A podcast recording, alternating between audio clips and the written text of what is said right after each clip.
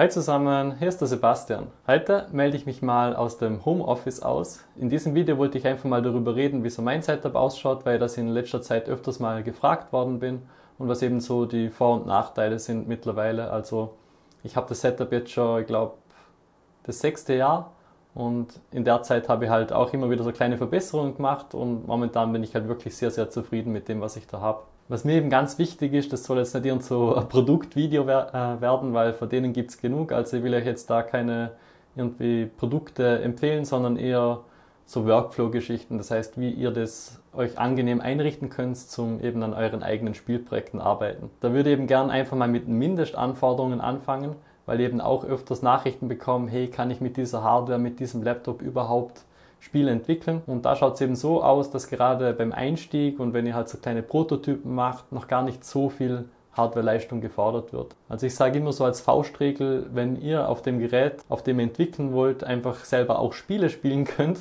dann ist das schon mal ein ganz guter Indikator dafür, dass die Hardware ausreicht. Wenn auf der Hardware Spiele spielen etwas schwierig ist und so aktuelle Titel nicht so gut laufen, dann würde man vielleicht überlegen, eben ein Upgrade zu machen. Aber wie gesagt, gerade wenn man beginnt anzufangen, eben Coding lernt, Prototypen macht, da braucht es halt noch nicht so extrem viel Hardwareleistung. Ja, und da kann eben auch aus Erfahrung reden, weil ich habe jahrelang für Studium zuerst und später auch dann für die ersten paar Game-Projekte, auch die größeren, immer noch auf meinem alten Laptop gearbeitet. Und es hat funktioniert, aber es war jetzt nicht immer die angenehmste Arbeitsweise, sage ich mal. Das heißt, man will ja oft, dass, wenn man was ausprobiert, möglichst schnell ein Resultat da ist, dass man halt interaktiv damit arbeiten kann.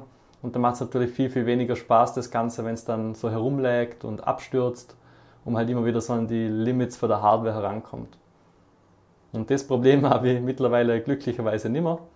Und was ich da eben allen empfehlen kann, die halt auch wirklich das Ganze beruflich machen wollen und in die Selbstständigkeit gehen wollen mit dem Thema, gerade in der Spielebranche, man hat ja eigentlich relativ wenig, ich sage jetzt mal, materielle Kosten. Das heißt, ihr braucht eigentlich nur eine Internetverbindung und einen PC und ihr könnt loslegen. Also da braucht man nicht irgendwelche teuren Baumaschinen, wie zum Beispiel in der Baubranche. Und ich glaube halt, das ist auch einer der Gründe dafür, wieso ich euch äh, raten würde, an der Stelle eben nicht zu sparen. Denn wenn ihr in gute Hardware investiert und einfach angenehm auf dem Gerät arbeiten könnt, ist das natürlich ein Riesenvorteil. Und ich rede jetzt nicht mal nur von der Hardware selber, sondern vor allem auch vom Arbeitsplatz. Das heißt, dass ihr da einen feinen Schreibtisch habt, einen angenehmen Stuhl, das macht halt schon sehr, sehr viel aus. Und da war es bei uns eben auch so, dass ich halt, wenn man da stundenlang vorm Rechner sitzt, oftmals das im Rücken gespürt habe oder irgendwie in den Handgelenken. Und da gibt es eben so ein paar Tricks, die euch jetzt in dem Video auch gern mitgeben wird. Da ist gleich einer der allerersten Tipps, vielleicht ein bisschen ein ungewöhnlicher. Ich bin ein extremer Fan davon, dass man sich einfach so ein kleines Zeichentablet holt und jetzt nicht mal unbedingt, um jetzt damit großartig zu zeichnen, sondern einfach, dass man zwischendurch mal abwechseln kann. Das heißt, ich bin Linkshänder und bei mir war es eben oft so, dass die rechte Hand eben ziemlich stark von der Maus beeinflusst war und ich da Schmerzen im Handgelenk hatte. Und wenn ich da eben auf das Zeichentablet geswitcht bin, konnte ich halt kurze Zeit mal mit der linken Hand da wieder etwas arbeiten, die rechte Hand entlasten und das hat halt extrem gut getan. Und dadurch habe ich halt da auch nie wirklich längere Probleme gehabt damit. Und was ich interessanterweise auch schon von Leuten gehört habe, die dann teilweise einfach für eine Viertelstunde am Tag halt die Maushand wechseln. Das heißt, wenn man normalerweise mit der rechten Hand die Maus bedient, bedient man sie halt mal mit der linken Hand. Und klar, da wird man halt viel, viel langsamer. Das sollte man vielleicht eher machen, wenn man surft oder Mails anschaut, irgendwas in der Richtung. Aber so zum Arbeiten im 3D-Bereich muss man sich da natürlich dann sehr, sehr stark umgewöhnen. Ich habe zu dem ganzen Thema, weil ich das eben so wichtig finde und mir das selber halt so viel geholfen hat, auch so einen eigenen kleinen äh, Artikel geschrieben mit so ein paar Skripten, damit man sich das halt möglichst angenehm einrichten kann, das Set.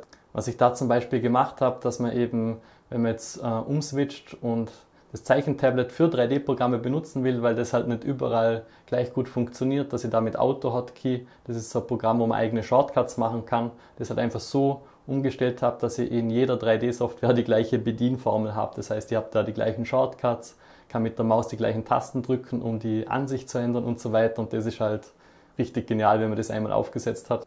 Genau, das war jetzt einer der ersten Punkte, eben das mit der Hand und dem Zeichentablet und dass das halt ein riesen Vorteil ist, um die Hände da ein bisschen zu entlasten. Ich glaube, der Klassiker ist der zweite Punkt, dass man halt einen Stehtisch hat oder öfters während dem Arbeiten einfach mal aufsteht, sich dehnt, mal streckt Und bei uns im Team war es eben so, dass ich da angefangen habe, einen Stehtisch zu haben und da kann mein Team sicher ein Lied davon singen, wie ich da am Anfang ziemlich begeistert von dem Ganzen war und halt alle mit ins Boot holen wollte. Und es hat eine ganze Zeit lang gedauert, aber mittlerweile verwenden sie auch Stehtische. Aber das bringt halt eben auch nur was, wenn man sie verwendet. Ihr habt auch viele Freunde, die halt einen Stehtisch äh, im Büro stehen haben und die lassen den halt ständig eigentlich ganz unten und dann bringt er natürlich auch nicht so viel. Also das Ideale wäre halt da, dass man abwechselt, dass man vielleicht am Vormittag ein paar Stunden steht und am Nachmittag dann sitzt und vielleicht zwischendurch dann auch wieder mal steht eben. Das Coole ist, diese Tische sind mittlerweile überhaupt nicht mehr so teuer, sogar elek äh, elektronische, die findet man da auch in den ganzen großen Möbelhäusern, wo ich meinen auch her habe. Also das ist überhaupt kein Problem mehr. Ja, dann kommen wir zum dritten Punkt, Monitor. Und das ist natürlich immer so die große Streitfrage, einen großen, mehrere kleine. Und da kommt es, glaube ich, sehr darauf an, wie man es gewohnt ist zu arbeiten und auch was man halt ähm, für Arbeiten hat am Computer. Also so ein Ultrawide, der halt richtig in die Breite geht, ist genial, wenn man eben zum Beispiel Videoschnitt macht und einfach diese ganze Breite halt auch ausnutzen kann. Für so herkömmliche Tasks, wie man jetzt im Game, Develop hat, Game Development hat, wo man eben auf der linken Seite so eine 3D-Ansicht hat und auf der rechten Seite vielleicht so ein Codefenster, ist es ganz angenehm, aber es wird natürlich mit zwei Bildschirmen auch wunderbar funktionieren. Das Einzige, was da eben zu beachten ist, dass man halt so Skripte hat, die zum Beispiel die Fenster dann richtig hinsnappen weil wenn man nur einen großen Monitor hat, dann reicht es oft nicht, dass es nur halbiert wird, sondern da muss man dann halt auch dritteln können zum Beispiel. Ja, und die Frage eben zu curved und nicht curved ist auch so ein bisschen fast schon eine religiöse Frage. Also da gibt es die verschiedensten Meinungen dazu. Ich glaube, es ist eine Frage von Gewohnheit auch und von der Stärke der Krümmung. Also den Bildschirm, den ich habe, der ist halt ziemlich stark gekrümmt und mittlerweile bin ich schon so gewohnt und finde es halt sehr, sehr angenehm, damit zu arbeiten. Vor allem dadurch, dass ich halt nur einen sehr großen Monitor habe. Ich kann mir gut vorstellen, dass wenn es ein kleiner Monitor wäre, dass da die Krümmung nicht so stark herauskommt und da vielleicht auch gar nicht so wichtig ist. Aber bei einem, der halt wirklich sehr, sehr breit ist, kann ich das schon empfehlen.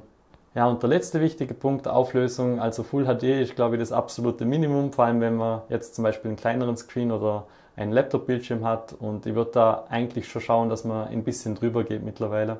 Es muss nicht unbedingt gleich 4K sein, aber so ein Zwischending wäre da auf jeden Fall nicht verkehrt. Und der Grund dafür ist, dass gerade bei der 3D-Software oder bei der Game Engine, die man ja so oft äh, verwendet in der Spielentwicklung, da einfach viel mehr Platz für den ganzen 3D- und Arbeitsbereich ist und die ganzen Icons und Menüpunkte halt weniger Platz dann brauchen. Und mit der Zeit liest man das ja gar nicht mehr. Man, man weiß schon, wie man klicken muss oder wo die Shortcuts sind und da ist es halt umso angenehmer, wenn man da dann mehr Platz für die eigentliche Arbeitsfläche hat. Ja, und zu guter Letzt hätte ich auch noch gerne ein paar Worte über einen Standrechner ähm, gesagt. Und da werde ich auch ganz oft gefragt, boah, was hast du denn da für Hardware drin und so.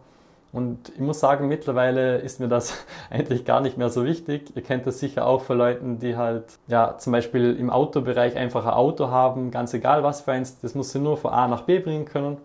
Und bei mir ist mittlerweile genau gleich.